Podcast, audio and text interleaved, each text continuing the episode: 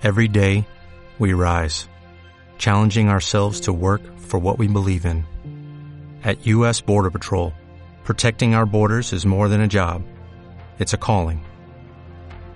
Agents answer the call, working together to keep our country and communities safe. If you're ready for a new mission, join U.S. Border Patrol and go beyond. Learn more at cbp.gov/careers. Ladies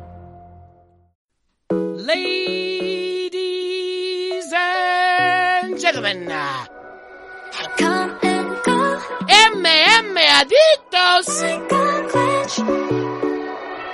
Yeah I'm dead 고장난 듯이 보여도 it's alright Alright 어디로 튈지 몰라 don't ask me how 잘 모르니까 Because I don't know where it goes 맘대로 결정할게 Up and down, left and right 그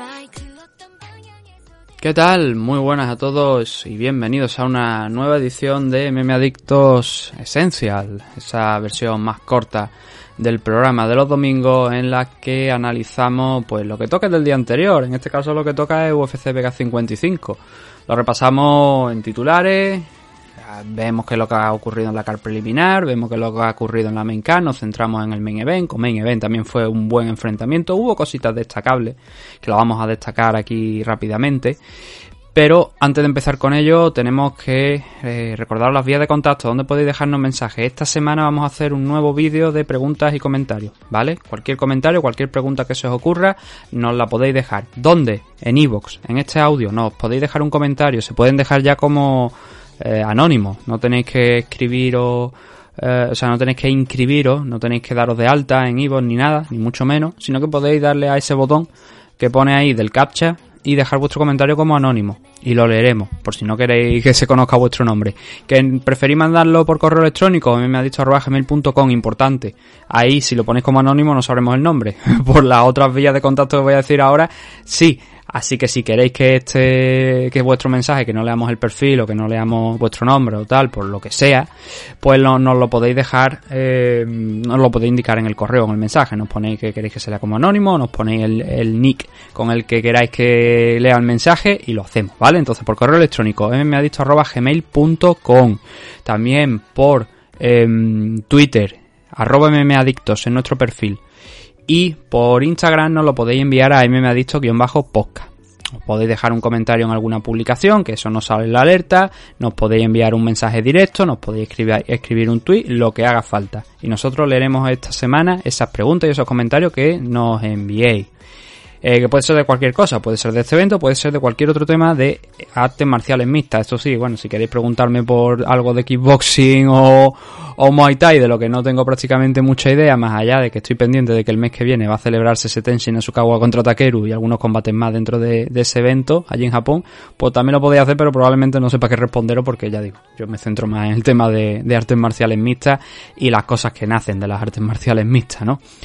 Em, Patrocinadores muy rápido, los caballeros de Oc, de Oscar Panadero, tiene la semana que viene un taller de defensa personal el sábado 28 de mayo, así que quien quiera inscribirse, la inscripción son de 10 euros y lo podéis hacer pues escribiéndole directamente a Oscar Panadero en redes sociales. Vosotros buscáis Oscar Panadero en Instagram y vais a encontrar su, su perfil y ahí os va a dar toda la información en referencia, de hecho tiene una publicación hablando sobre el taller pero os va a dar toda la información que necesitáis y dónde inscribiros.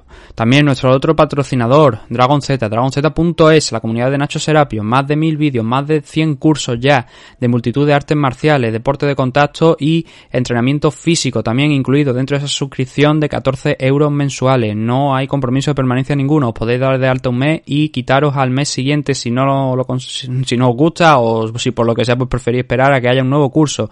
El listado de todos los cursos está en la página web porque también se pueden adquirir de forma individual para vosotros para siempre por 50 euros y ahí tenéis todo el listado de los cursos que están dentro de la plataforma por si queréis echar una vista previa a lo que os vaya a encontrar dentro. Se os enviará en el momento que os deis de alta también en la plataforma la revista Vuestra Casa, las revistas cada dos meses pero también se os dará acceso a todo el archivo de revistas de la plataforma de dragonz.es, la Dragon Z Magazine. Si necesitáis más información en YouTube, en Facebook, en, en, Instagram, tenéis a Nacho Serapio para daros más información al respecto, pero la mejor información la podéis encontrar en dragonz.es porque ahí os van a asistir con todo lujo de detalle sobre cómo daros de alta en la plataforma. Así que ya sabéis, dragonz.es, el Netflix del aprendizaje de las artes marciales.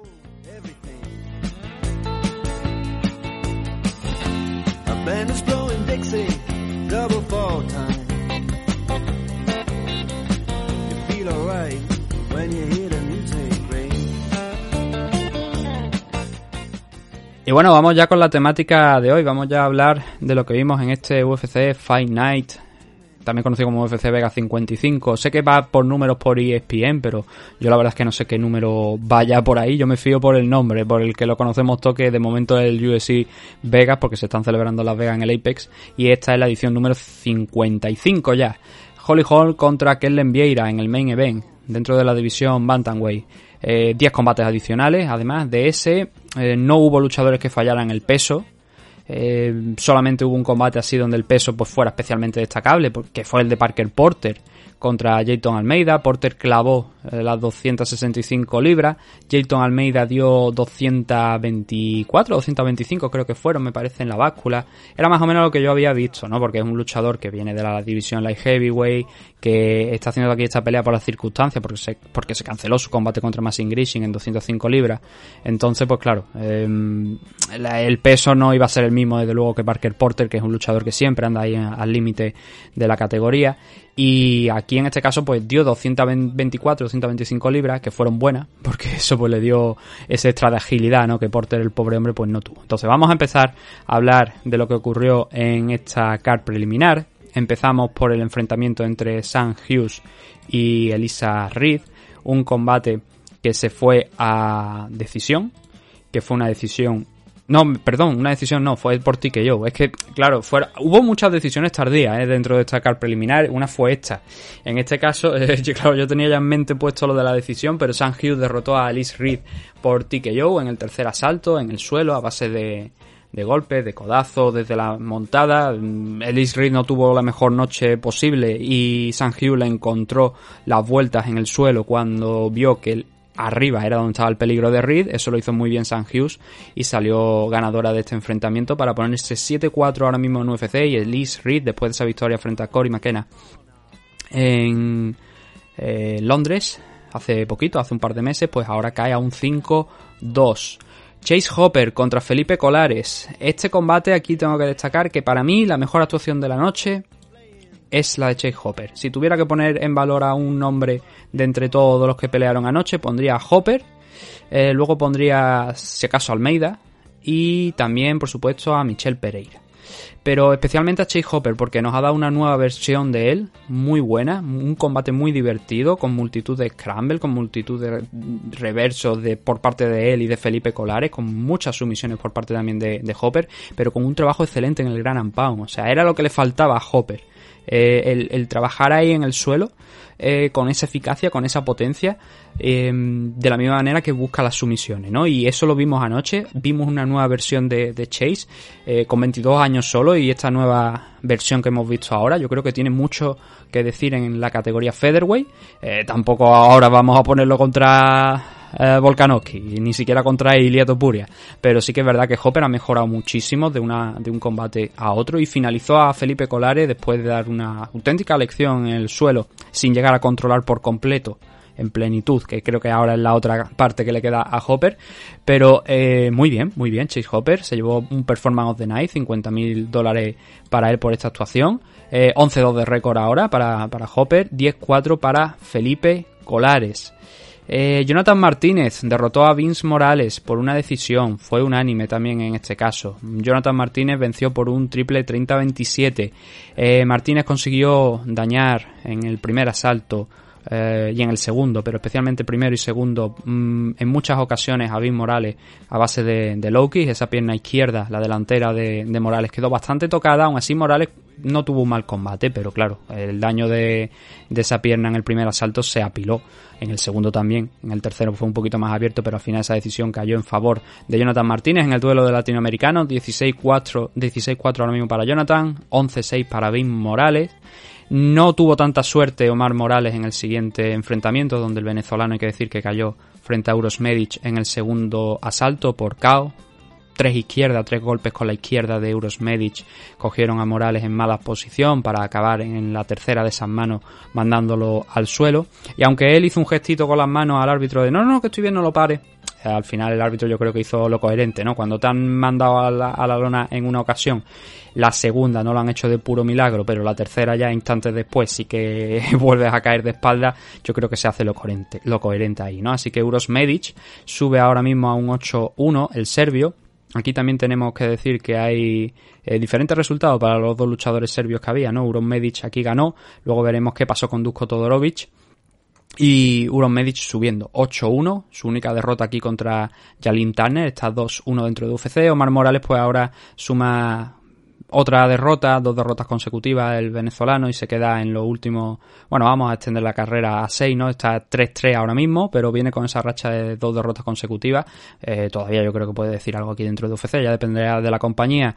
Jayton Almeida contra Parker Porter, división heavyweight. Jayton Almeida espectacular, imperial en el primer asalto, sumando una nueva victoria, una nueva sumisión para ascender al 16-2 de récord y veremos, porque con esta capacidad a lo mejor también es un problema para la gente de la división heavyweight. Pero de momento parece que lo más seguro es que vuelva a la light heavyweight, que siga triunfando ahí. Y este tipo ha ganado todo lo que ha tenido dentro de UFC. Pero es un maestro en el suelo y anoche lo volvió a demostrar consiguiendo una nueva sumisión, un nuevo mataleón, que es una de sus sumisiones favoritas, para seguir avanzando dentro de UFC. Parker Porter cae a un 13-7 de récord, pero bueno, no creo que la compañía se lo tenga demasiado en cuenta. Venía ya con alguna derrota, si mal no recuerdo, de su último combate. O no, venía creo, a ver, permitidme que lo mire. No, no, venía ganando. Estaba con, con tres victorias en los últimos enfrentamientos pero este de Jayton Almeida era short notice. Fue una mala opción, pero bueno, se jugó la carta ahí y a ver si yo creo que no le debería pesar mucho, pero bueno, veremos a ver si UFC le da ahí un palo por decir, va, has perdido este combate, pero yo creo que dada la circunstancia, aunque hubiera esa diferencia de peso entre ambos, Jayton Almeida lo derribó como si fuera nada a Parker Porter, ¿no? Consiguió esa victoria muy fácil, prácticamente desde el inicio. Soltó una fronky, lo derribó y a partir de ahí pues cuesta abajo, casi sin freno para el pobre de Porter. Joseph Holmes cerrando esta car preliminar contra Allen Amedovsky, luchador que bueno, es de origen, eh, es de Macedonia, pero eh, vive, entrena en Italia. Y Amedovsky, pues hemos hablado de lo bien que le va a Jayton Almeida. Eh, él, Amedovsky suma tres derrotas consecutivas, así que es bastante probable que hasta aquí haya llegado el, el pobre italiano. Pero Joseph Holmes, espectacular eh, perdió en su combate de debut aquí dentro de UFC frente a Jamie Pickett, pero aquí hizo valer la diferencia de alcance que había entre uno y otro y el striking. La finalización es brillante. No la finalización en sí, sino cómo se produce, porque lo que derriba, lo que hace daño a Medoski es lanza el codo derecho al aire en posición frontal, el antebrazo, lo lanza al aire Joseph Holmes y claro, eso provoca que Medoski suba la guardia, se cubra. Entonces lo que hace Holmes en ese momento es cuando ve que Amedowski ha subido la guardia, es en el mismo proceso, en los mismos movimientos, echarle mano a la cabeza, mete un rodillazo, ¡pum! por dentro de la guardia. Amedowski al suelo y a partir de ahí pues le salta Joseph Holmes hasta que decide que es más fácil coger un mataleón que, intentar eh, finalizarlo a golpes, ¿no? Así que una nueva victoria, bueno, no nueva victoria, la primera victoria de Joseph Hall dentro de, UFC, pero muy contundente, con, con mucha potencia. 8-2 de récord para Holmes, 8-3 para Medoski. Esas tres derrotas, como hemos dicho, han llegado aquí dentro de las filas de UFC.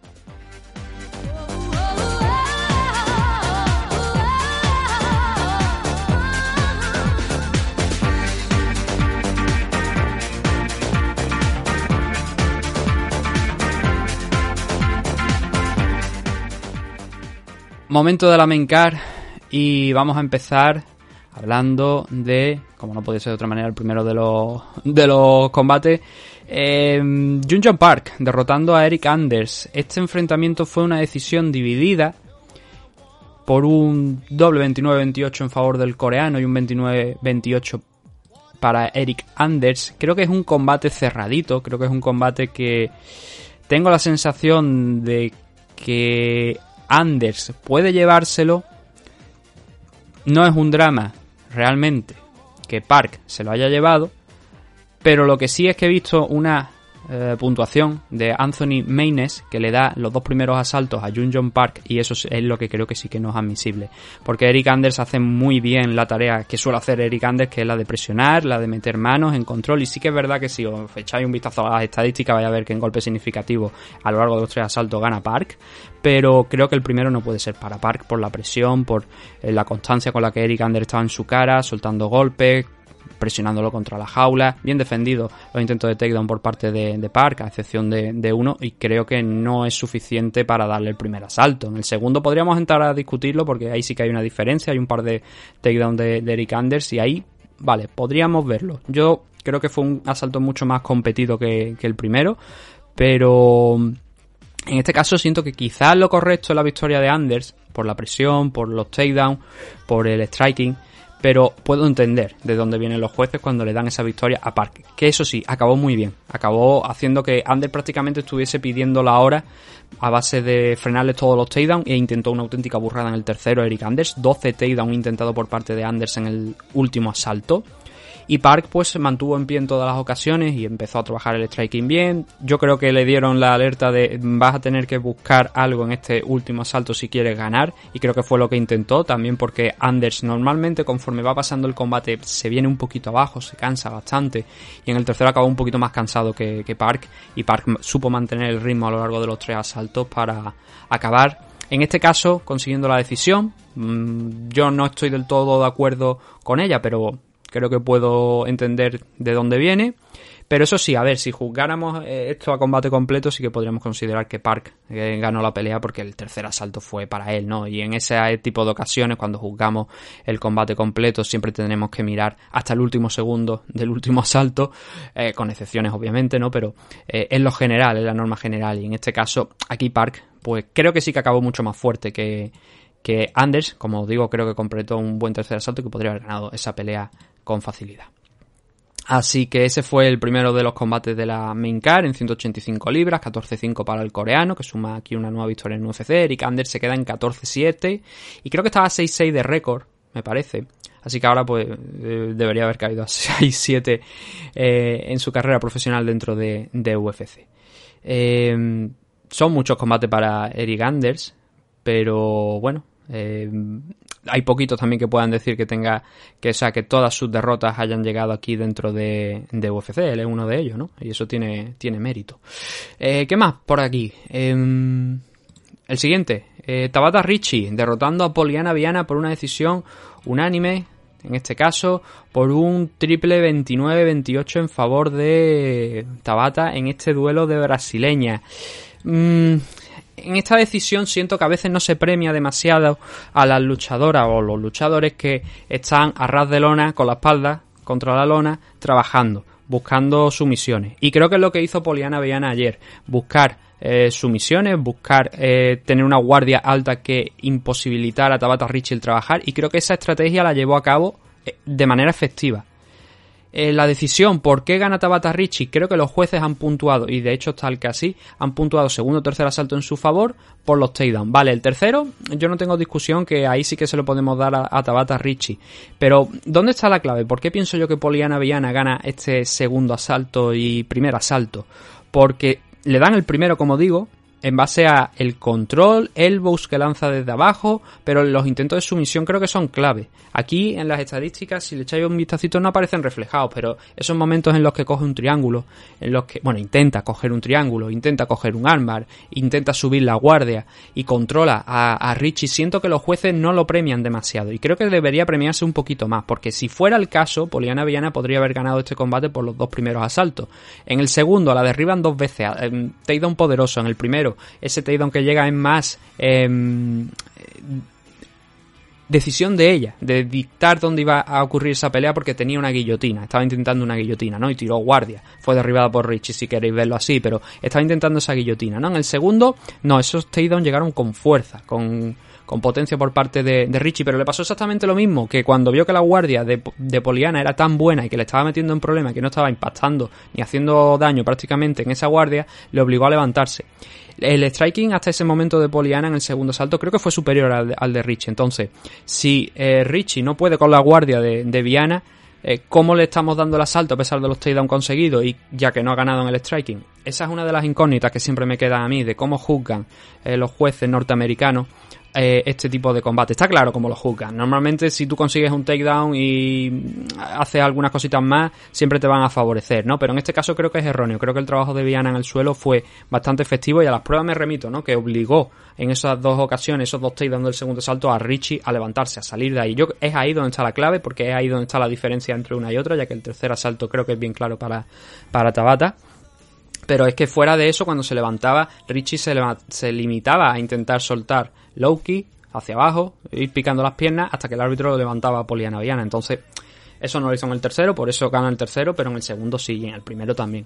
Así que cada uno que juzgue como quiera, yo creo que Viana aquí debió ganar este combate por ese tipo de estrategia. Lo que pasa que sí que es verdad que entiendo que los jueces digan, no, es que fue bastante pasiva, pero si ella es una amenaza en la guardia, alguien duda de la guardia de Char Oliveira, del peligro de Char Oliveira con la espalda contra la lona, tanto bueno, con la espalda contra la lona como eh, encima de los luchadores. No, ¿verdad? Entonces, ¿por qué estamos haciendo eso? ¿Por qué dudamos de si la guardia de Viana supuso un problema o no para Richie? Yo creo que sí, yo creo que sí, creo que debió ganar eh, la pelea. Pero bueno, en el duelo de brasileñas, como decimos, Tabata Richie, un triple 29-28, decisión unánime en su favor, 7-1 de récord, 12-5 para Poliana Viana, a ver si la próxima eh, le muestra un poquillo más de, ganas, de interés, de mm, energía, ¿no? De no ser tan pasiva, porque creo que puede ganar. Creo que venía con dos victorias consecutivas por su misión y creo que podría haber ganado en la noche de ayer. Creo que los jueces deberían haberle dado la decisión, pero bueno, vámonos con el siguiente.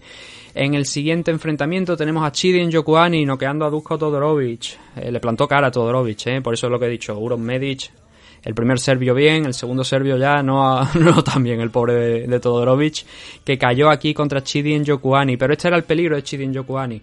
Esa arma extra que tenía, que dije en la previa que tenía frente a Dusko Todorovic, la sacó. Eh, ¿Qué tipo de arma extra? Pues bueno, en este caso fue un codazo. Le metió un codazo desde el clinch al lateral de la cabeza en standing y lo noqueó, lo mandó al suelo y eso fue suficiente para uh, Chidin Yokuani para ganar este enfrentamiento cuando ya estábamos entrando en, bueno, ya estábamos en el último minuto del asalto, de hecho estábamos cerca, muy cerca del final, pero con esto ese codazo y el árbitro intervino para parar la pelea. Por lo demás, Todorovic estuvo bastante acertado en la estrategia, era lo que yo esperaba de él, ¿no? Que fuera a intentar derribar a, Anjokuani, aprovechando pues que tenía eh, cierta ventaja en ese campo frente a Anjokuani. Me sorprendió también, eso tengo que admitirlo, que Anjokuani cuando eh, consiguió defender alguno de esos takedowns con el sprawl, estuvo a punto incluso de cerrar un anaconda, que eso hay que valorárselo a, a Chidi Anjokuani, porque principalmente es un striker, es un kickboxer, pero encontró esa posibilidad, ¿no? De intentar someter a, a Dusko Todorovic y fue impresionante, pero bueno, al final, como digo, se decidió todo por ese codazo. De lo contrario, este primer round muy probablemente podría haberse ido en favor de Todorovic. Hay un punto, y un punto medio, quizás, a lo mejor también por lo que digo, por ese intento de Anaconda que casi utilizan Yokuani para someter a, a Todorovic, pero en línea general Todorovic estaba encontrando lo que él necesitaba, ¿no? Al final no lo encontró de manera definitiva porque como estamos hablando ese codazo eh, de Chidin Yokuani le sirvió para ganar al norteamericano. Curiosamente es la única finalización que tenemos en este en estos últimos cinco combates de la CAR, en la main CAR. Pero bueno, Chidin Yokuani sigue subiendo, 22-7 de récord. Hay que destacar que aquí en UFC no ha perdido ninguno de los dos combates que ha tenido. Ha pasado un poquito más de, un asalto, un asalto y unos segundos dentro de, la jaula, porque eh, ayer se paró el crono con 4.48 del primer round, contra Marc André Barriol en su debut estuvo 16 segundos, así que ya está por encima del segundo asalto, pero dejándonos esas señales, ¿no? De ser un tío muy bueno en el striking, que Todorovic, pues bueno, su wrestling es bueno, pero no ha servido para, no ha servido para derrotar a, a Njokuani Veremos si otros luchadores sí, yo creo que sí. Yo creo que hay muchos luchadores wrestlers dentro de la división 185 libras, sin ningún tipo de duda, que pueden derrotar a Anjokuani. Todorovic cae a un 11-3 de récord. Em, aquí en UFC está con un 2-3 en cuanto a victoria y, derrota.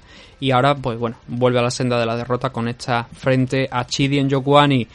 Comen event de la noche, decisión dividida. Habrá gente, especialmente los latinoamericanos que nos estén escuchando, que no estén de acuerdo con esta decisión la victoria de Michel Pereira por decisión dividida como estamos hablando por un 29-28, eh, un 30-27 y un 29-28 en favor de Santiago Poncinibio. Eh, buen combate, mm, Fight of the Night, de largo, vaya, el mejor combate de la noche, el más entretenido, con un Michel Pereira que empezó fuerte, empezó forzando muchos errores Santiago Poncinibio, que llegaba, sí, pero no llegaba con relativa facilidad, sino que lanzaba muchas manos al aire, y claro, entre esas manos al aire, Pereira con un buen footwork iba circulando alrededor de la jaula, iba moviéndose, iba explotando en, diversas ocasiones para ir haciendo daño y castigando esos errores de Santiago Pontinibio de encontrarse fuera de distancia a la hora de soltar los golpes. Eh, los primeros asaltos de Poncinibio últimamente hemos visto que no han sido excesivamente buenos. Mm, valga el ejemplo, por ejemplo, de, del combate contra Miguel Baeza o el combate contra Geoff Neal, que fue, bueno, ese sí que fue un poquito más cerrado, ese primer asalto entre Geoff Neal y Santiago Poncinibio, pero el de, el de Miguel Baeza recuerdo que Baeza estuvo mucho mejor que Poncinibio en ese primer round. Aquí le volvió a pasar lo mismo a, Santiago, aunque eh, eso se extendió al inicio del segundo asalto. En el inicio del segundo asalto Pereira también estuvo más fuerte, consiguió conectar alguna buena serie de de golpes que iban haciendo retroceder al argentino. Es más, eh, esto a mí no hay nadie que me lo haya eh, confirmado. Mm, no sé si habrá sido solamente sensación mía, pero después de, de, uno de esos lances, no sé si es que Poncinibio queda tocado. Creo que no, me parece que no queda tocado. Creo que lo que le pasa es que tiene como algún problema en, la, en una de las piernas, porque en el intercambio del segundo al tercero me da la sensación como que hace un gesto con la pierna también de apoyarla. No sé si en la derecha o la izquierda, creo que a la derecha me parece la que se le veía ahí un poquito renqueante. Y, y creo que eso le perjudica. Creo que le, le perjudica obviamente con el tema de la movilidad y que a partir de segundo asalto no utiliza tanto las piernas. Aún así, Poncinibio completa una muy buena segunda parte de este segundo round e incluso completa un takedown en los segundos finales. Claro, la cuestión aquí está en que habrá gente que por ese takedown final, por el trabajo de Poncinibio en esa segunda parte del asalto, le dará el round al argentino. Yo en este caso se lo tengo que dar a Pereira por el trabajo que, hace en la primera mitad, donde creo que hace más daño significativo. A lo largo de, o sea, en el total, si cogemos los 5 minutos, creo que hace más daño significativo en esos 2 minutos y medio y en los momentos posteriores eh, igual a la cosa Poncinibio, sí, pero creo que eso, creo que está igualada, ¿no? Entonces, yo me decanto por Pereira por esos eh, minutos iniciales de este segundo round, ¿no? Así que la cosa estaba bastante cuesta arriba, pero nunca se puede eh, eh, dar por muerto a Santiago Poncinibio, que completó un muy buen tercer asalto, un muy buen trabajo por parte de Santiago, em, también por parte de Michel Pereira, ¿eh? Fue, no me va a engañar, fue un asalto totalmente cerrado también, ¿no? Pero sí que Poncinibio tuvo ese extra quizá en los últimos lances, los últimos 30 segundos, que tanto gusta también a los jueces, ¿no? Que parece que se pasan gran parte del asalto eh, jugando con la, con la Game Boy Advance, ¿no? Y Mm, esos últimos minutos de este. esos últimos 30 segundos del tercer asalto, creo que le dieron el round a Poncinibio. No lo suficiente para ganar el, combate, eh, pero sí para ganar, para tener una actuación muy digna. Em, yo lo veo de esta manera. Yo creo que Poncinibio perdió el combate. Si se lo hubieran dado, tampoco habría sido erróneo porque fue un asalto bastante cerrado también el segundo, pero ahí creo que hay que valorar el daño significativo. Y por parte de eso, del daño significativo, creo que Pereira hizo un pelín más, un poquito más que, que Poncinibio.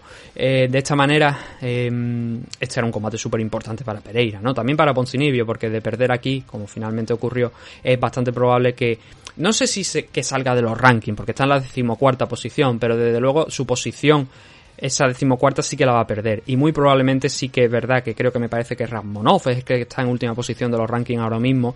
Es bastante probable que sí, que Poncinibio pierda esta posición dentro de los rankings y caiga fuera del top 15 después de muchísimo tiempo. Muchísimo tiempo. No cuento el tiempo que estuvo lesionado, ¿vale? Porque eso es normal que desaparezcas con el tiempo de, de los rankings. Ahora no recuerdo si desapareció de los rankings, pero es lo justo, ¿no? Que desaparezca de los rankings después de tanto tiempo de inactividad. Estuvo cerca de dos años y medio fuera de circulación, ¿no?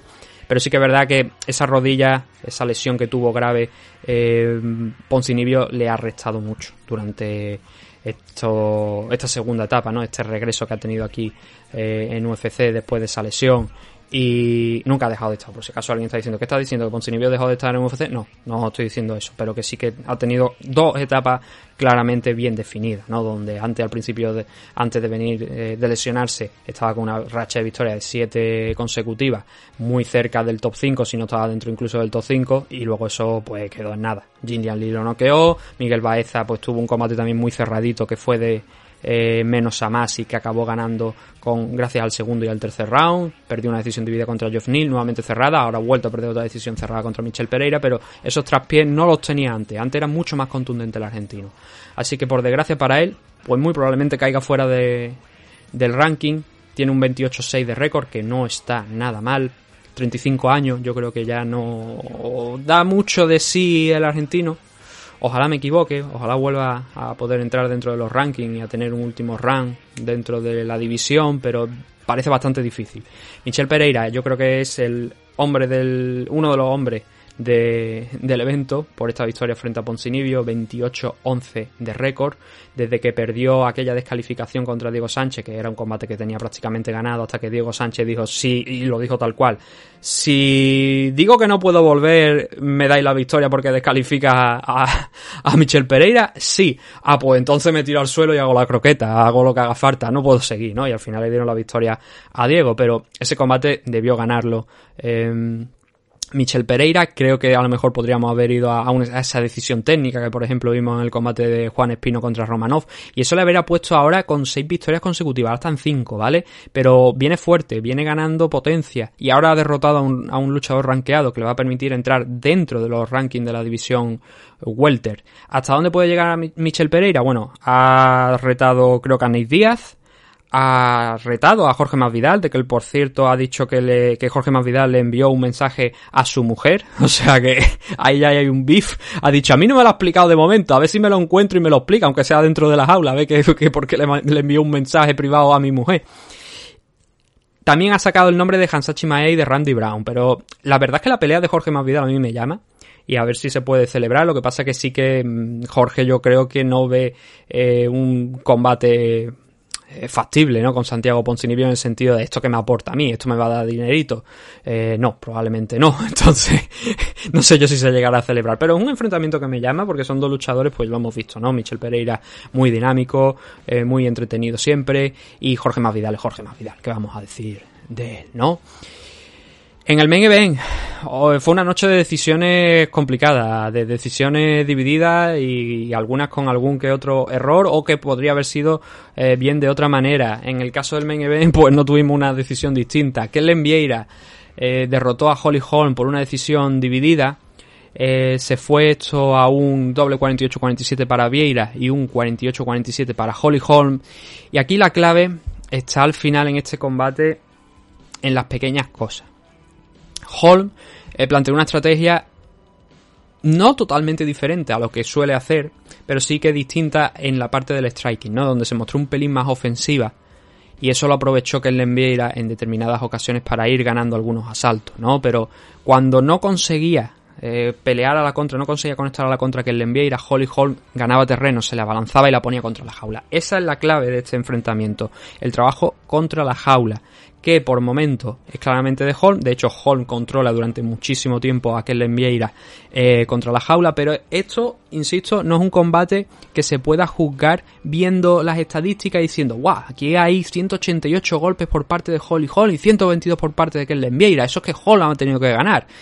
Eh, yo creo que gana Holly Holm, pero vamos a explicar un poquito, así a modo de resumen rápido, por qué pienso que, que gana Holly Holm.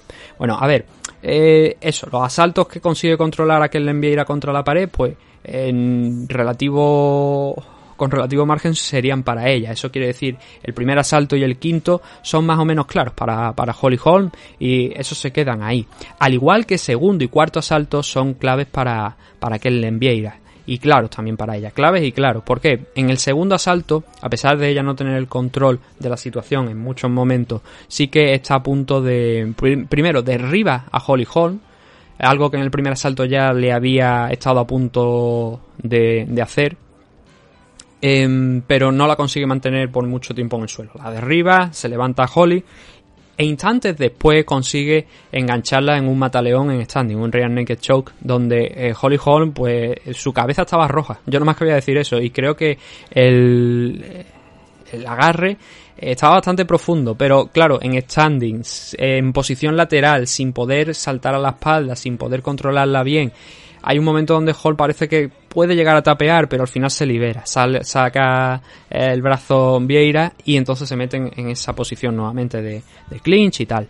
Pero ese segundo asalto es para Vieira por esas dos acciones significativas, ese takedown, pero especialmente el estar más cerca. ¿Por qué? Porque hay que darle los asaltos a los luchadores que están más cerca o que hacen más trabajo que esté destinado a finalizar la pelea. Y en este caso, esa sumisión de Kellen Vieira estuvo destinada a finalizar la pelea. Por tanto, segundo salto para Kellen. El cuarto también, como digo, porque aprovecha las contras. Si miráis las estadísticas, hay 37 golpes significativos por parte de Holly Holm, 23 de Vieira. Pero cuando rascáis, cuando miráis dónde han ido esos golpes, veis que gran parte de esos golpes, un tercio, más de un tercio de esos golpes son low key, oblique X, estas patadas laterales que lanza John Jones de vez en cuando a, a las rodillas. Eh, son gran parte, como digo, eh, esos golpes significativos son esos golpes, esas patadas, ¿no? Eh, Vieira castigándola bien con las manos cada vez que intentaba entrar, cada vez que intentaba extralimitarse un poquito y fallaba a la hora de coger el clinch. Por eso ese cuarto asalto es para Vieira, por golpes significativos, especialmente a la cabeza y al cuerpo. Que no quiere decir que las low no cuenten. En el combate, por ejemplo, Jonathan Martínez cuentan y mucho. Pero mmm, no daba la sensación precisamente Vieira de ser como Morales, que tenía un bulto en la pierna ya de las patadas que le estaba lanzando eh, Martínez. La cuestión para mí está en el tercer asalto. ¿Por qué creo que gana Holly Holm? Eh, en golpes significativos están prácticamente iguales. No hay mucha diferencia entre ambas. Sí que es verdad que nuevamente ahí vemos que hay pues 5, 6 low key, 7 por parte de Holly Holm que se han contado como golpes significativos y que a lo mejor restan un poquito. Y Vieira está bien en el striking, vale, pero eh, hay un control, yo creo, relativamente significativo por parte de Holly Holm contra la jaula que anula en parte el trabajo que no fue especialmente significativo por parte de Vieira, eh, con las manos quiero decir, en el striking, en ese tercer asalto. Por lo que si no hay ese esa claridad en los golpes como hubo en el cuarto, como sí que creo que hubo en el cuarto, y hay un control contra la jaula de Holly donde van intercambiando golpes a corta distancia, bien rodillazos, bien eh, golpes cortos al cuerpo o a la cara, con el objetivo de mantenerse activa, de seguir sumando. Yo creo que ante esa igualdad en el striking, que no hay una cosa que sea especialmente significativa por parte de Vieira, creo que tenemos que ver otros campos, otros criterios. En este caso creo que ese criterio del clinch, de cómo aguanta, del control de la jaula, creo que hay que valorarlo. Y creo que por eso es por lo que gana Holly Holm, con un 48-47, no más. Pero puedo entender por qué también los jueces le dan ese asalto. Creo que es subjetivo, aunque hay que hacer que las decisiones sean lo más objetivas posible. Al final somos personas y al final cada uno pues dice, oye, pues yo he visto esto y a lo mejor el de al lado no lo ha visto o no le ha parecido de la misma manera. No son máquinas. Entonces, eh, eh, puedo entender por qué le dan la, la decisión a que le Vieira. Creo que no lo correcto en este caso, pero por otra parte, también tengo que decir que gracias a Dios vamos a tener una nueva contender. No sé si habéis escuchado recientemente que Holly Holm está incluso ya pensando en el momento en el que se retire de las MMA. Y ha hablado incluso de querer disputar un combate contra Katie Taylor, creo que se llama, que es una boxeadora que viene de derrotar a Amanda Serrano hace poquito, en uno de los mejores combates que se ha visto recientemente en el mundo femenino del boxeo. De hecho, lo decían como que era el más importante, ¿no? De los últimos tiempos o incluso el mejor de la, de la historia, ¿no? Y ganó Taylor y automáticamente Holm ha dicho, oye, pues yo quiero enfrentarme contra ella, ¿no? Es la historia de la vida de, de, Holly Holm, ¿no? De ir de title shot en title shot. Eh, por eso digo que gracias a Dios al menos, lo que sacamos de bueno de una posible decisión errónea, entre comillas errónea, eh, entendible, pero no tampoco no es un robo como he escuchado por ahí de algunos profesionales incluso esto es un robo esto es un robo no creo que sea un robo eh, de Holly Holm, a pesar que incluso tengo yo a Holly ganando este combate. Pero la cosa es esa, que abre el espectro un poco, ¿no? Y eso va a permitir a Kellen Vieira muy probablemente ascender. Estaba en segunda posición Holly Holm, Kellen estaba en la quinta, así que la, la brasileña vuelve a subir, sigue subiendo, sigue ganando, está ahora mismo con un 13-2 de récord, Holly Holm está con un 14-6, pero Kellen Vieira tiene además esa eh, diferencia, o sea, esa ese dato importante de haber derrotado a Misha Tate, de haber derrotado a Holly Holm, dos ex campeonas, que siempre pues te da un poquito más de, eh, de prestigio, ¿no? De él haber derrotado a las campeonas. Hay un detalle que, por ejemplo, el combate contra Yana Kuniskaya fue relativamente parecido, no igual, pero relativamente parecido al de Holly Holm. En aquel caso, eh, Yana Kuniskaya ganó con el control en el clinch y con el trabajo, incluso estando con la espalda contra la lona, manteniéndose más activa, ¿no? Entonces, si en aquel caso Kuniskaya ganó, ¿por qué Holly Holm no ganó ayer? Esa es mi duda, esa es mi pregunta, ¿no? Así que... Buena noche para el Vieira, va a subir, va a tener una nueva oportunidad. Bueno, ahora se va a sentar seguramente a esperar a ver quién gana, ¿no? De Juliana Peña contra Amanda Nunes cuando tengan ese combate de revancha. Y Holly Holm, em, la racha que venía con eh, de haber ganado a Raquel Pennington contra Irene Dana, pues ahora la ver rota por este enfrentamiento contra Kellen Vieira. Bajará posiciones, bajará algunas, pero bueno, tuvo un buen combate. Lo que pasa es que los jueces, pues a veces pasan estas cosas. Y ni open scoring, ni leche, porque ahora, como lo dice Ariel Gerwani, es que hay que mencionar que el open scoring es la idea correcta. No, no, no, no, no. La idea correcta realmente es jugar el combate a combate completo. Esa es la cosa, esa es la idea que hay que tener, porque hay que pelear hasta el último segundo. No puedes ganar dos asaltos y limitarte a tocarte los huevos el tercer asalto. No, tienes que trabajar el tercero también para ganar, porque entonces no es un combate. Entonces, no sé. Eh, si lo queremos de esa manera, eh, yo creo que hay que hacerlo a combate completo. Combates que se hacen, eh, os lo digo, si aunque abramos las puntuaciones, al final eso no nos va a librar de jueces ineptos. ¿Y de qué nos sirve que pongamos las puntuaciones abiertas y tenemos a un juez que dice, sí, sí, pero tú has perdido los dos, oye, pero yo no debería haber perdido esos dos primeros asaltos, ya te están forzando a la finalización, vale, tú tienes esa noción de que tienes que finalizar, pero eso se arregla con lo del combate completo, donde sabes que vas a tener que pelear hasta el último segundo si quieres ganar la pelea, ¿no? Eh, opiniones. La gente muchas veces pues tiene en cuenta mucho lo de Helwani y poquito la, de otro, ¿no? Porque es que Helwani es popular. Y os digo una cosa, ser popular no te da la razón y mucho menos quiere decir, eh, quiere decir que seas bueno, al igual que lo contrario, que sea, que tengas pocos eh, oyentes, mm, espectadores en YouTube, que te, no sé, seguidores, no te convierte, no convierte tu opinión en una opinión con menos valor que la de Ariel Helwani, ¿no? Eso que vaya por delante. Así que bueno, esto era lo que teníamos para este evento de UFC, este repasito rápido de UFC Vegas 55. Bonos de la noche, obviamente hubo tres. Eh, bueno, cuatro. Se repartieron esos eh, 200 mil dólares de la siguiente manera. Performance of the Night para Chase Hopper, Performance of the Night para Chidi Yokuani y Fight of the Night para Michel Pereira contra Santiago Poncinibio. Lo siguiente que tenemos ya va a ser el mes que viene. Eh, va a ser en concreto el 4 de junio, con un duelo de alto vuelo, porque se van a enfrentar Volkov contra Rozenstruik, el luchador ruso eh, contra Jairzinho, un evento que se va a celebrar en Las Vegas, con Danige contra Movsare Bloev, también un buen combate, participación latinoamericana también vamos a tener aquí, por supuesto, tenemos por ejemplo a Jeff Molina, tenemos a varios luchadores brasileños, europeos también vamos a tener, así que buen evento, desde luego no es un pay-per-view, pero tiene sus cositas interesantes. Pero tendremos que esperar un poquito, dos semanitas, porque esta semana que entra ahora no hay evento de UFC.